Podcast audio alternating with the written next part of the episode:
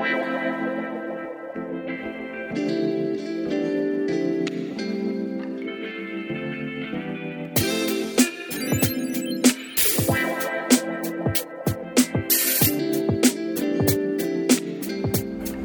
tal equipo? Muy buenas tardes, buenas noches o buenos días en el momento en que nos escuchen.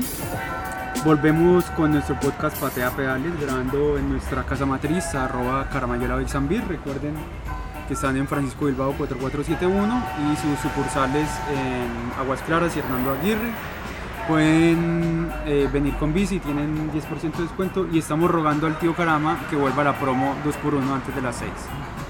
Eh, estamos como siempre grandes invitados. Poco, ¿cómo te va?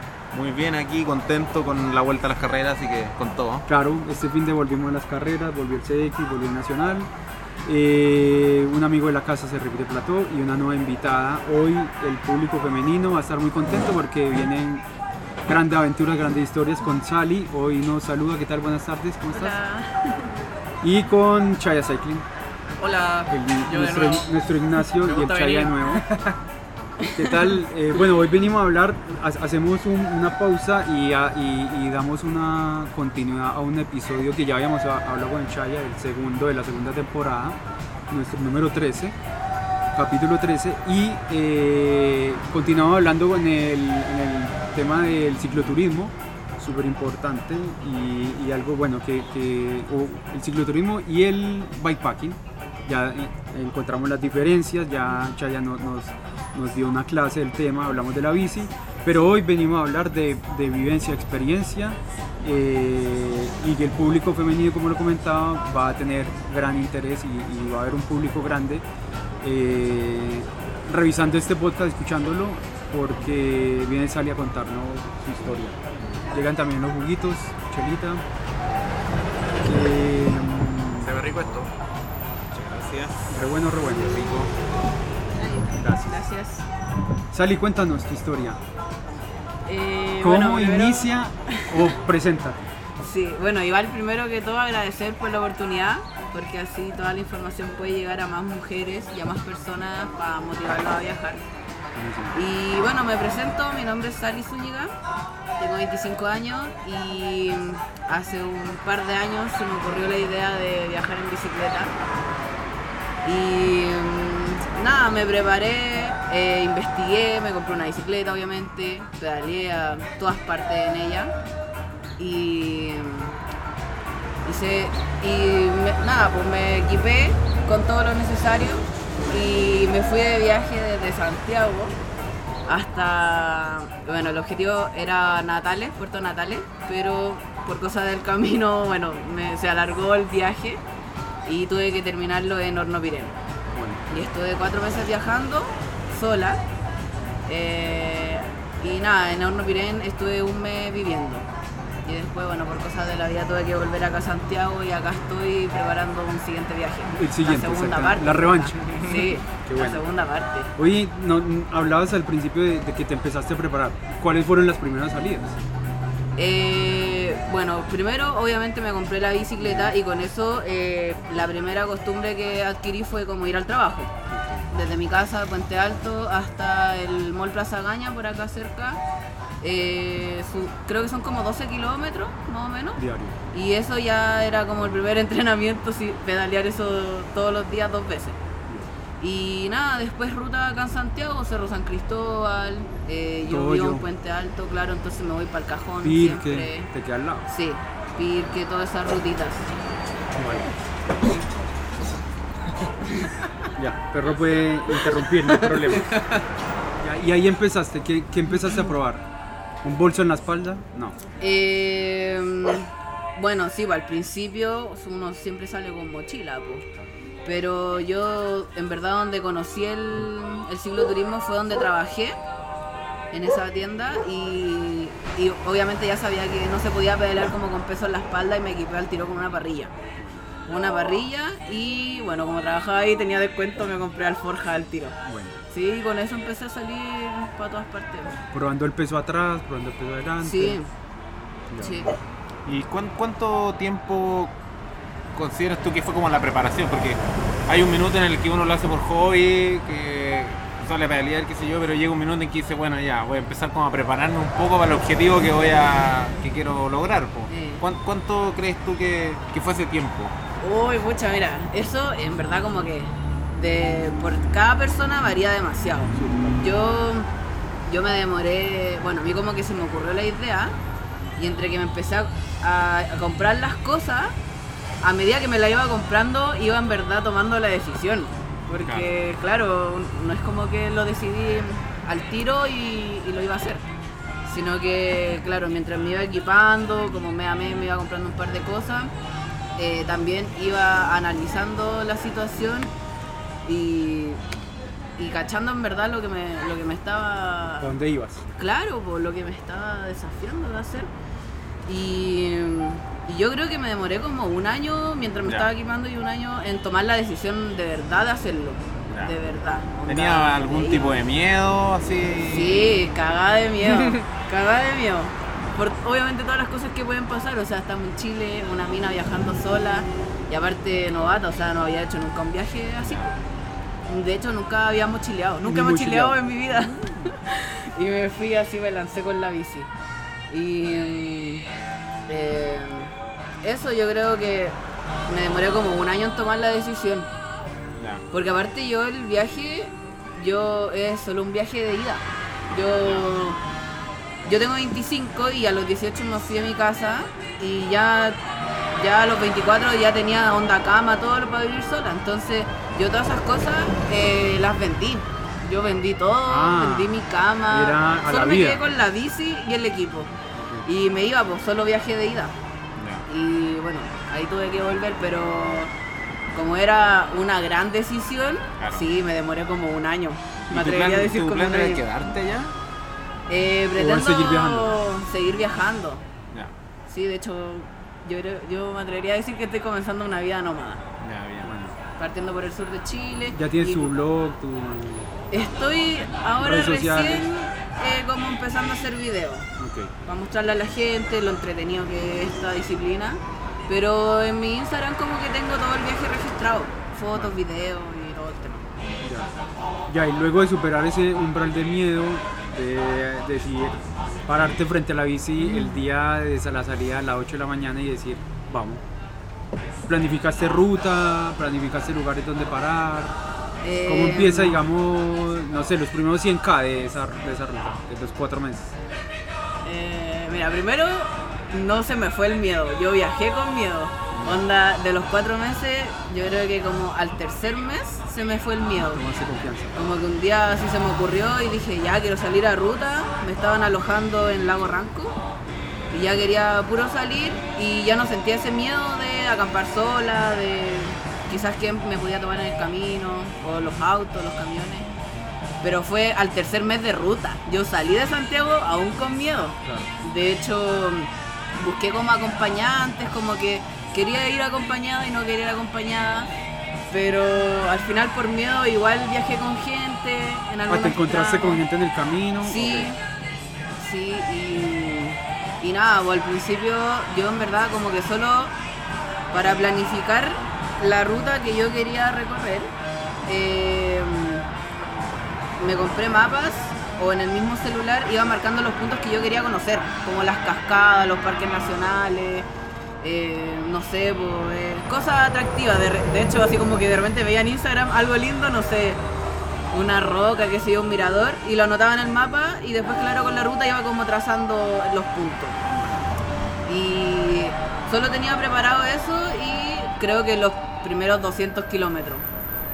Y también tenía contactos de la gente que me podía alojar en el camino. Como que ya toda la gente Ahí ibas, sabía que me estaba... ya preparando, preparaste esa ruta. Sí, Al yo- menos es a dónde llegar. Sí, sí, como que en verdad quería que fuera una buena experiencia, entonces intenté planificar todo lo posible. Oye, tengo una consulta respecto, tú hablabas mucho de los miedos. ¿Cuáles eran esos miedos que tuviste tú cuando partiste y que se fueron después de los tres meses de pedaleo? Eh, yo creo que el, el miedo a. como Que a, te roben. a terminar el desafío, como a hacerlo realmente. Porque quizás tenía miedo como de rendirme. Como empezar el viaje y quizás llevar dos semanas Personal. y cachar que no me gustaba o que estaba muy cansada. Claro, y abandonar así. Oh, Es que más encima habíais vendido todo, o sea. Sí, pues iba a volver a Santiago a la nada. No, eso yo creo que era el mayor miedo. Igual tenía miedo, obviamente, de que me asaltaran, de que me robaran la bici, de que, bueno, por ser mujer, Cosas me violaran, de desapareciera, sí, qué sé yo, morir. Pero el mayor miedo era eso, como abandonar el desafío. Ah, ya, era un miedo personal. Sí, en verdad todo este viaje fue para cumplir metas personales. Es como el... Yo creo que un viaje que necesita toda la gente de vez en cuando como para enfrentar todos los La miedos que uno... Claro, la desconexión, conocerte, definirte quizás como Despojarte persona. muchas cosas. Claro. Y poner al límite tu cuerpo y mente. Eh, Claro, el, el- el tema material, tienes una cama, un colchón y un techo. Claro, la La comodidad. comodidad. Comodidad, exacto. Partiste por ahí. Sí, porque llegas a una carpa, a un espacio más menor, eh, dormir en pasto, arena, un montón de cosas. Sí, porque aparte no todos los días son buenos, no todos los días son bacanes. O sea, hay días que de ahí, no sé, veis el camino y viene una cuesta gigante, o no encontráis gas, o qué sé yo, pincháis cinco veces en el día y claro, como que la idea es sobrepasar todos esos días. Como sobrepasar todos esos desafíos que te va poniendo la ruta. pues.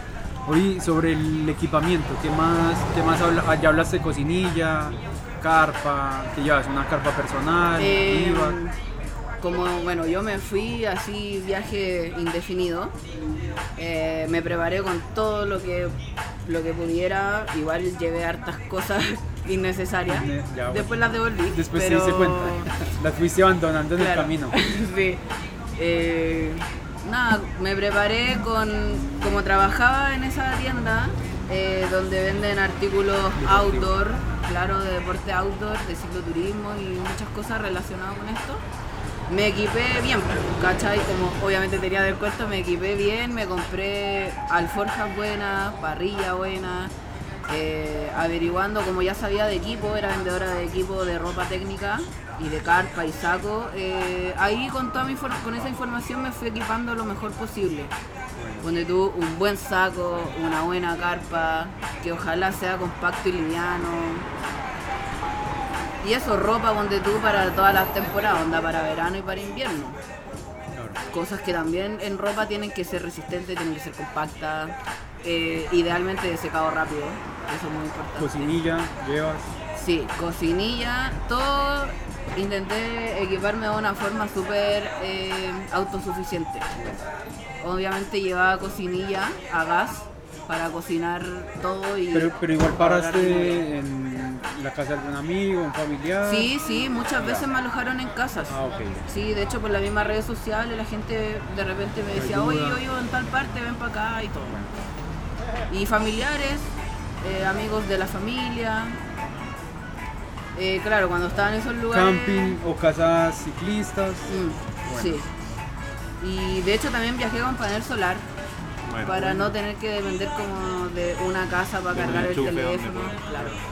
Con panel solar ahí sí que creo como que es lo más autosuficiente para el viaje. ¿Cuántos kilómetros recorriste? Oh, no sé. no sé, yo tengo un estimado como de 2000, 2500 aprox. Sí, Sí. Yo creo que hizo más. yo creo más. Porque yo al menos en este viaje que hice de un mes y medio, hice 2000 kilómetros y llegué hasta Temuco.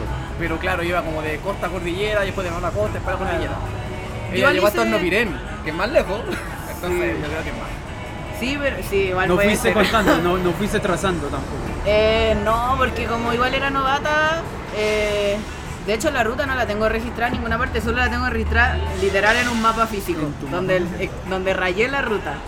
Pero de ahí como a calcular todo, no, no lo he hecho.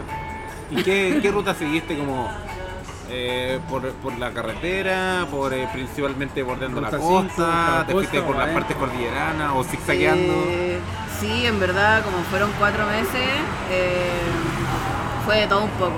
Partí de Santiago a la costa y en la costa estuve un par de días nomás y después me fui como al lago Rapel, me fui Ah, como por interiores, entrar, claro. Como por San Antonio, por O sea, esa parte. Pichile- Pichilemo y entraste. Sí, más o menos. Pasé por el lago Rapel. Y eh, ahí me fui como por interior hasta Talca. Ya. Ah, y pasé por la cordillera igual cuando fui a las Siete Tazas. En Molina, en el ah, Curicó, a las Siete Tazas. Aguante. Sí, ahí llegué como Yo no cordillera. Después bajé como por la 5 hasta Talca y en Talca me fui a la costa. Y bajé por la costa hasta como la altura de Los Ángeles, más o menos, Bulnes. Y ahí volví a la 5. De la 5 fui derecho hasta Temuco, Freire. Y ahí me fui como hacia la cordillera y bajé por todos los lagos. Desde maravilloso, hermoso, hermoso, hermoso. Desde Villarrica hasta Yanquihue. Sí, pues hay una ruta ahí bien famosa. Es hermoso, de verdad. Como más encima que los, están tan cerca los lagos, que en un puro día podéis visitar dos lagos. Sí, pues. Es muy ¿Puedes, puedes- puedes, eh, decirnos o, o a nuestros oyentes cuál fue el lugar más bonito que viste? Eso, ¿qué, qué lugar te gustó más de toda la ¿Cuál ruta? que tú dices que, que repetirías? Eh, la verdad es que son muchos. son muchos. Si el sur de Chile es así. Por lo lindo que son y por la gente que. Un- las experiencias son distintas. Sí, Puedes, claro. puedes estar en un lugar maravilloso y si te tomáis con gente mala mala, experiencia. eh, el lugar ya no es tan bonito. ¿Cuál fue el peor día? Eh, Cuando pinchaste cinco veces ah, Esa me pasó a te mí. quedaste sin comida. Eh, el peor día fue un día que llegué a Constitución por la costa. Eh, había dormido mal la noche anterior, había dormido muy cerca de la playa, entonces pasé frío. Literal, pasé frío, entonces no descansé bien. Comencé la ruta tarde, como a la una, no, como a las 12 del día quizás. Y tenía que llegar a, Con- a Constitución, que en verdad no eran tantos kilómetros. Eh, yo creo que eran menos de 40 quizás. Y llegué a Constitución, me habían dado muchos tips de lugares donde podía acampar. Y yo estaba muy cansada, me puse a recorrer y no encontraba nada, no encontraba nada, no encontraba nada, así. Eh, hasta que de repente encontré un lugar y ya me instalé, no había almorzado, solo había tomado desayuno y ya se estaba oscureciendo y me puse a cocinar. O sea, intenté cocinar y estaba cerca de la playa y el viento era demasiado que ni siquiera pude armar la carpa. Onda, la cocinilla, el viento la apagaba y dije ya voy a armar la carpa y cocinar adentro o como que la carpa me tapara el viento. Intentaba armar la carpa y la weá se me volaba. Y ahí yo ya estaba onda con hambre, cansadísima.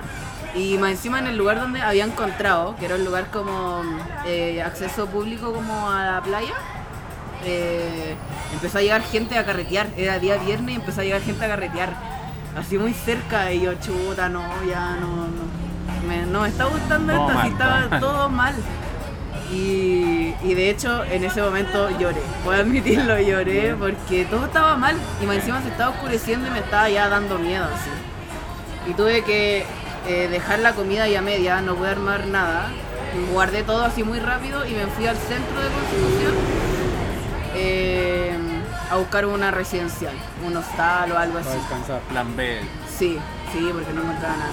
Y ahí nada, me puse a llamar, encontré una residencial muy cerca, llegué y, y fue lo mejor. Ya ah, descansé en una camita, una ducha rica, en sábana.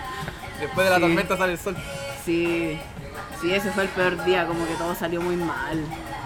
Que tuviste un mejor día, así como, ya bueno, hablamos del peor día, pero un día que te dijiste, sí, este día lo voy a atesorar. Oh, yo creo que. Varios. No, yo creo que todos los días que no fueron malos. Todos los días menos constitución. Sí. Sí, porque todos los días tienen algo tan lindo. Te no vuelves a Consti, sí o sí. No, Conti es muy bonito. Es hermoso, es hermoso, sí. Sí, dentro de todo eso, lo bueno de ese día fue cuando iba cruzando por la costanera y uno se topa con esas rocas gigantes, Gigantes que hay, hermosos. con, con muchos aves y así como una forma rara, no, hermoso. Sí, Muy muy lindo. bonito. Sí, pero así como mejor día, yo creo que todos los días son bacanes. Siempre conocí a Estás alguien. desconectada, vas en tu, en tu, en- Sí. en tu mundo. De todos los días se pu- podéis rescatar algo bacán. Sí. Oye, igual por lo que yo sabía, eh, tú partiste en diciembre, me dijiste, en, Sí. en vacaciones. Entonces pasaste O sea, todas las diciembre de la- festividades. del 2020. Sí. Diciembre, ok, Claro. vale. Entonces pasaste todas las festividades de Año Nuevo y Navidad pedaleando. Sí. Eso igual no es algo muy común, porque uno generalmente ya sale después en enero, cuando pasó el año, pasaron las festividades y se va. Pero no, Sí. tú pasaste todo eso en ruta. ¿Cómo fue eso? Oye, es que primero el viaje yo lo iba a comenzar en marzo de ese año, en marzo. Pero justo la pandemia La comenzó como en febrero, o claro, marzo, y no, era imposible, mi vieja no me iba a dejar salir ni cagando, y yo también tenía miedo. No me iba a funcionar nada bien porque no iba a poder avanzar, nadie me iba a alojar. Y de marzo lo postergué hasta diciembre, y claro, venía Navidad y venía Año Nuevo, pero ya había esperado tantos meses que filo, filo. Iba pa- como que aguanté los cumpleaños que me faltaban y después me fui. Y claro, pues pasé Navidad eh, en Molina con una familia que encontré muy randommente y me alojaron así como una semana y media. De hecho, me dieron hasta regalos para la Navidad. De hecho, no Así me gente, conocían. Yo no los conocía, ellos tampoco me conocían a mí y me dieron hasta regalos. Y Año Nuevo lo pasé en el Valle de los Cóndores, en Talca, a la cordillera. eh, está el Valle de los Cóndores, que es un sector de escalada en verdad. Yo igual escalo, hago escalada deportiva. Y unos amigos, otro amigo cicloto viajero de Concepción, iba a ir a Talca, al Valle de los Cóndores, y me invitó. Y fuimos con más amigos y allá pasé el Año Nuevo. Maravilloso. Ah, ya, pero igual no estuviste sola. así no, no, para Bueno. Sí, Qué buena experiencia. sí, bueno. sí. ¿Qué, qué- ha- hablaste un poco de la indumentaria. Yo creo que, bueno, te sirvió harto trabajar en esta, en esta tienda. Fue clave, yo creo, Sí. para poder saber. Pero qué, por ejemplo, qué equipamiento, qué indumentaria tú considerarías clave? Porque hay cosas que de repente ya pueden, pueden flaquear un poco, qué sé yo. Claro, eh, sí, sabéis que eso igual es súper importante porque hay gente que es, es caro equiparse igual. Sí, pues. La bici ya es cara porque tiene que ser una bici que apañe, que se yo, las parrillas, la alforja, vais sumando cada vez más, entonces en algunas cosas la gente sí quiere comprarse, no sé, pues, algo por AliExpress o Escatimar un algo poco, barato. ¿En qué viajas en MTV? Eh, viajé en MTV, ahora voy a viajar en una bicicleta híbrida. Ya. un poco más distinta. Eh, y respecto al equipo, eh, yo creo que hay cosas claves que no podéis abaratar costos. Que, por- que a mi parecer, por mi experiencia, es el saco de dormir. Ya, Esa claro. es clave. Que Porque, ser tu tesoro. Sí, y ahí hay que invertir. Onda, ojalá que sea compacto, liviano y todo el tema y que aguante mucha temperatura. Ok. Sí, eso es clave. También la carpa. eh, tiene que ser algo liviano. Pero así, tres estaciones, cuatro. Mm, Yo creo que depende de la persona y a donde uno vaya. Ya, A mí parece que viajo con una de tres estaciones, porque son más livianas y eh, yo en verdad viajo como en verano, en primavera. ¿Un saco de pluma o para allá, para esa zona que llueve más no se recomienda? Yo, yo tengo un saco sintético, Ya. eh, que por mis creencias yo prefiero algo sintético en vez de pluma. Claro. Eh, y aparte que por mi bolsillo también era mejor algo sintético. Y eh, se seca más rápido que la pluma. Sí. Eh, el saco era algo como que yo iba a ocupar todas las noches, entonces tenía que lavarlo de vez en cuando y preferí sintético. Sí. Eh, también eh, una buena colchoneta para aislar del frío. Puede ser de espuma, puede ser Más de que, más aire. que para, claro, más que para comodidad, para aislarte del frío. Sí, para aislar. Sí, sí, comodidad. O sea, es un terreno plano, después ya, al principio uno no tiene ni almohada y después ya teniendo una almohada ya sentís que está ahí muy cómodo. En un hotel de cinco estrellas. Te acostumbras y después a dormir ahí en el suelo, a vestirte dato, mira, agachado, qué sé yo. Oye, y respecto, por ejemplo, a eso que me dijiste del saco de dormir, eh, ¿tú qué temperaturas eh, elegiste para tu saco de dormir para ese viaje? Eh, yo, yo, yo elegí como un saco de temperatura confort menos 6. Ya. Menos 6 creo. Eh, ¿Lo llevaste al límite en algún minuto? eh, pucha, es que mira, la temperatura del saco es algo muy relativo. Sí, claro. Influyen muchos factores. Pero cuando pasé frío o cuando acampé con más frío fueron como menos 2. Ya. Y fue allá en Y la ahí- cordillera Antártica. Y ahí depende también la humedad que haya en el minuto, la sensación térmica también varía mucho. Claro, también hasta lo que comiste, ¿cachai? ¿Qué Eh, tan hidratado estáis? Sí, todo eso influye. Y bueno, la colchoneta también harto. Ya. Sí, como que esas cosas del equipo que ven tu, como tu descanso, tu alimentación, como que en esas cosas yo creo que hay que invertir bien. Y cosas más pequeñas como, a ver, como, ¿qué puede ser? Un buen cortaviento quizás. Eh, en ropa quizás se puede como abaratar un poco de costo. Como en la ropa más de verano, yo puedo llevar un short así muy, Claro. muy normal, calcetines no tan técnicos. Claro. Pero en esas cosas de equipo eh, yo creo que sí hay que invertir. ¿Y fijaciones o flat? Eh, no, fui sin fijaciones, así no. Ahora último estaba pensándolo, Ya. pero no, aún no me decido. Sí, ah, ya. Igual es más cómodo, lo conversamos con Chaya en la- eh, los podcasts pasados que de repente necesitáis bajarte, caminar un rato, qué sé yo, y mucho más cómodo de repente un zapato flat que no, no tenga fijaciones. Para poder, eh, porque además, generalmente los zapatos con fijaciones, la planta es mucho más rígida, pues, entonces te permite flectar menos. Claro, no son tan cómodos. Claro. Y uno está horas pedaleando. Sí, Y no es una carrera, po. yo por lo menos viajo lento. claro. Como que al principio del viaje pensaba, no sé, hacer 50, 60 diarios. Y después habían días que hacía como hasta 20, 15, Claro. con tal de avanzar como al siguiente punto. Claro. Y sí, y aparte que si lleváis fijaciones, eh, llevar un zapato extra también es más espacio, más Peso, peso. po. sí, peso, Prefiero un zapato que me apaña toda. o una chala, yo viajé Claro. casi todo el viaje con chala. Chalas con fijaciones. que la que Ay, yo. Chimano, la chimano. Yo tengo la chimano ahí. Sí, eso yo creo que sería muy ideal. Oye, ah bueno, ahora, ahora se ven las crocs. ¿Son de verdad o no? ¿De verdad? Sí, Yo no sé si eran de verdad o no. Las Gravel Specific, las lanzó hoy el, Oh, bacán. el- ¿Cómo es que se llama? El Luchón. Las lanzó el Luchón. Oye, eh, nos comentabas también de que encontraste gente. ¿Fuiste encontraste gente? Sí. ¿Qué, qué, qué, buen- qué experiencia sacaste de eso?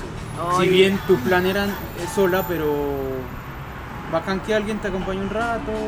Sí, sí. A veces, Sí, como mencionaba antes, el viaje fue muy personal, porque todos los objetivos que iba a cumplir, o sea, que quería cumplir, se iban a lograr si yo viajaba sola, ¿cachai? Sí, porque sola me exponía como a los miedos reales, ¿cachai? A los límites. Todas las decisiones iban solo por mi parte, ¿cachai? Como que no había factores que influyeran en eso. Eh, pero, eh, como dije, viajé con miedo, y tuve miedo muchas veces. Entonces, de vez en cuando, fueron cuatro meses, de vez en cuando sí, eh, era demasiado grato una compañía, gente Sí. que estaba en la misma que yo, onda como la misma energía, como que la misma rutina de viajar en Y bicicleta. eso se iba dando nomás, ¿no? Sí, sí, eh, tuve encuentros muy así random, muy extraños y, y otros encuentros que fueron así muy programados como por, eh, por las aplicaciones, ¿cachai? Tú igual Eh, ibas posteando tu, tu recorrido. Sí. Sí, yo como... Idealmente quería como acampada libre, porque eso era como realmente el ciclo viaje. Eh, pero si podía, quizás que me alojaran en alguna casa, eh, también decía, no decía que no. pues. Hola. Se nos une Héctor que viene a un podcast más, a- más atrás. Estamos Ah. terminando uno y le damos contigo. Ahí, va, ahí vas a cachar la... los voy a agarrar por ahí. Eso. Bien, pues. No, pero tú también puedes pedir, así que no hay problema. Dale, Buenísimo. continuemos. Eh, ¿Y algún encuentro desafortunado? Porque de repente ya uno puede tener suerte y te, te encuentras con puras personas buena onda y todo. eh, Como que tú digas, no, ¿sabes qué? Hasta aquí nomás, yo sigo mi camino. Ya, ya, bueno, ya. no, no se llama. Ay, no, no, no hablar eso. No, ¿para qué? Eh, eh, pucha, en verdad. Es que no- Yo creo que todas las compañías de. de Algo, algo se rescata. Sí, de todas las personas rescaté algo bueno, de todas las personas aprendí, pero sí tuve un pro- o sea, no un problema, pero como que mi primer acompañante, después de una semana como que ya las actitudes no, no me gustaban un poco. Ya. Y con él nos decidimos separar. Ya. Sí, pero Pero nada sanamente, malo. O sea, igual abiertamente. Tú ibas postu- publicando dónde ibas, entonces la gente iba interceptando, o tú también ibas viendo otro cómo va. Sí, sí, po. Eh, si necesitaba, donde tú como un alojo o llegaba a un pueblo y no encontraba dónde acampar, Eh, sí, pues publicaba como en la página de Cicloturismo Chile, de- en Facebook, que es demasiado movida. Claro. Aquí que el Chaya, creador La- la de la página. la- y la- Eh, y la verdad es que mucha gente ahí comenta y es muy movido. Onda, yo puedo poner hola y tengo 200 comentarios. Entonces ahí encontraba mucho al ojo. Y eh, claro, amigos en la ruta y si no, algún camping. Donde tú, yo optaba por esas opciones cuando necesitaba lavar ropa y cargar como la power bank o hacerle quizás como alguna limpieza a la bici. eh, o- accedía a esas opciones de camping o casa. ¿Cachai? Con gente. Y, y, cómo- y- ah, verdad. Ah, yo ¿Cómo, tenía una cómo pregunta. estuvo la experiencia? de- bueno, en algún minuto dijiste ya, acá me quedo, porque recorriste desde acá hasta Hornopirén. ¿Y cómo escogiste Hornopirén para quedarte? ¿Qué, qué, qué te llamó? Eh, No, porque iban más abajo. Sí, arriba. bueno. sí, en verdad era de Santiago a Puerto Natales. Claro. Pero eh, yo lo tenía planeado como en dos meses y medio y me demoré cuatro meses. Porque claro, iba disfrutando. Eh, y cuando llegué a Arnopirén, eh, justo venía como una semana de pura lluvia. Y eso fue como el inicio del otoño. Entonces, eh, en Hornopirén llegué, me comuniqué por Facebook con un voluntariado y me quedé en un voluntariado. Por eso estuve viviendo un mes allá, que estuve trabajando y ahí me alojaban. Era un restaurante con hostal. Y en verdad el plan, bueno, después de que no llegué a Natales, el plan B era trabajar en Horno Pirén eh, todo el otoño y todo el invierno y después seguir hacia el sur. Eh, pero mm, mi viejo acá en Santiago se enfermó y falleció Wow. y tuve que volver, obvio. Tuve que volver acá a Santiago. eh, y bueno, ahí estoy acá eh, haciendo, trabajé un tiempo igual y haciendo más plata y preparándome para la siguiente parte, pues, que ahora ¿Y ya hay un, viene. algún eh, destino ya más o menos definido? ¿El norte? ¿Para afuera? O Pero como el- para como los siguientes El viajes. siguiente Claro, sí, viaje. tu segunda Ah, el siguiente bueno. próximo viaje. que tengo demasiadas rutas pensadas. O sea, hasta el momento quiero planear solo hasta Natales. Y en Natales Ah, de nuevo, el De sur. nuevo al sur.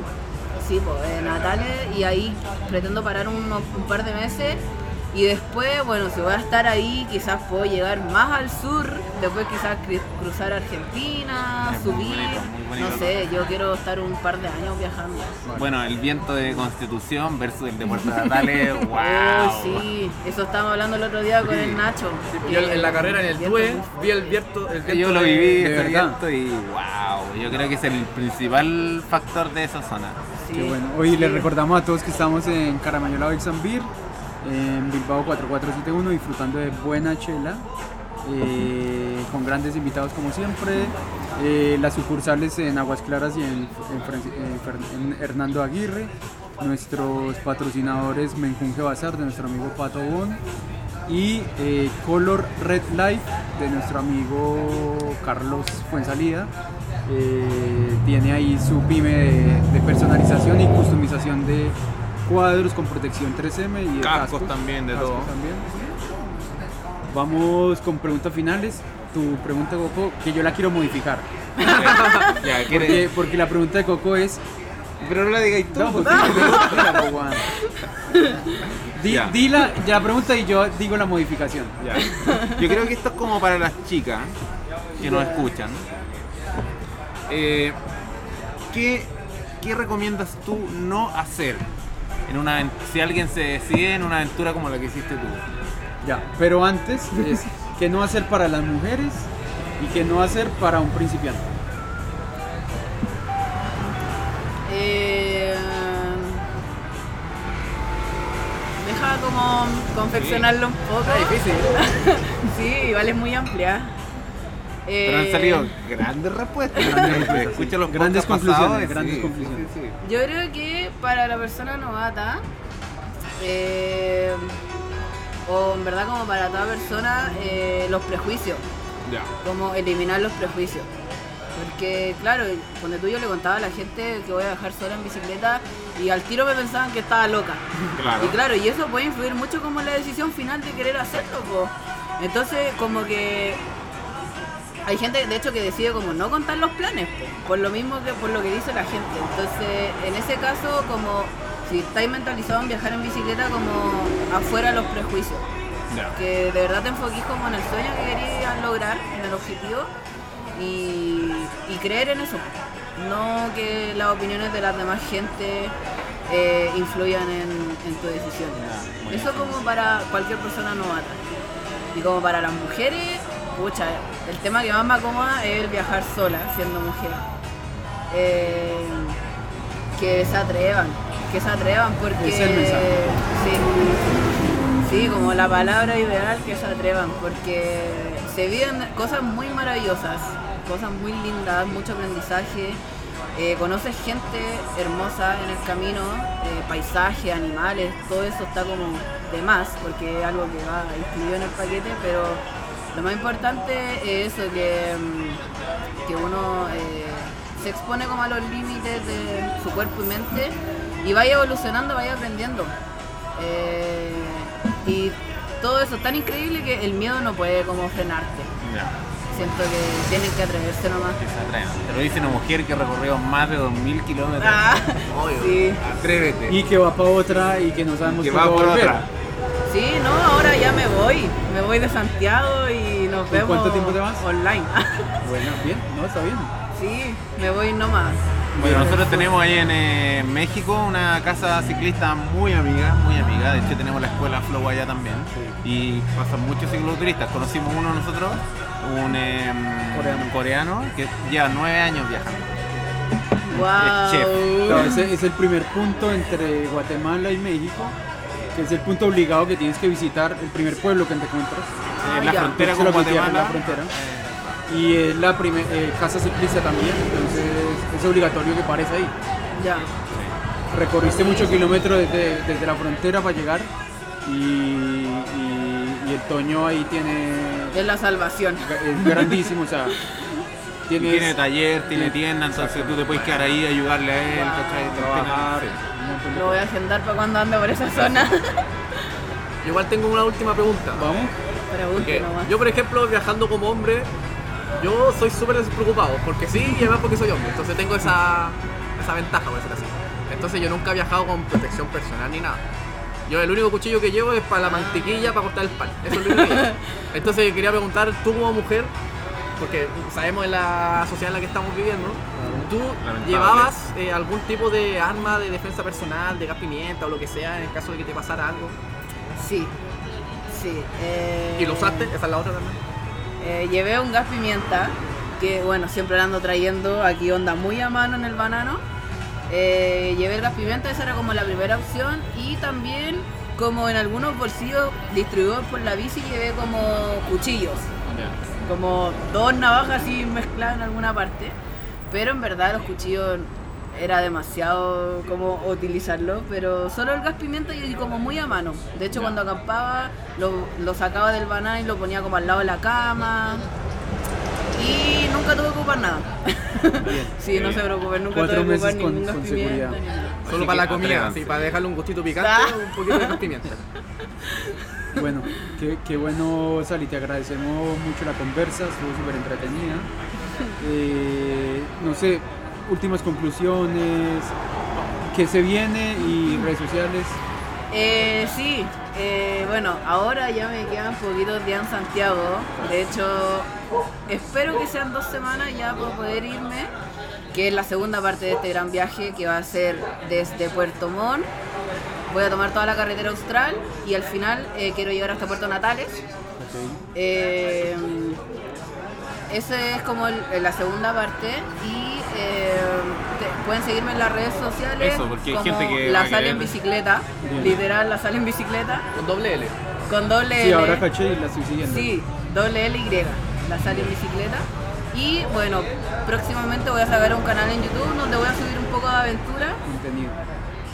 Eh, nada, seguir como con motivando a gente eh, a que viaje sola o que viaje netamente en bicicleta, Mujeres, importante. mujeres sobre todo, eh, y que nada, pues que se atrevan como decía antes, sin miedo nomás, o con miedo igual, denle nomás, porque de verdad que al final de todo va a valer la pena, totalmente, va a valer la pena. Chaya, tu chinchina ahí.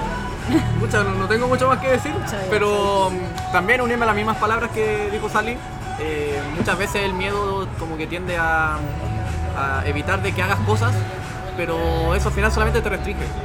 Deja los, los miedos, eh, viaja, haz lo que tú quieras hacer y olvida los prejuicios también, porque al final todas estas experiencias que uno tiene viajando son muchas experiencias que la gente normal, entre comillas, no tiene.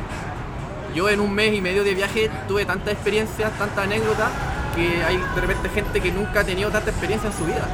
Entonces, eso de ¿Tú eres salir de, no sé, es vivir para mí eso.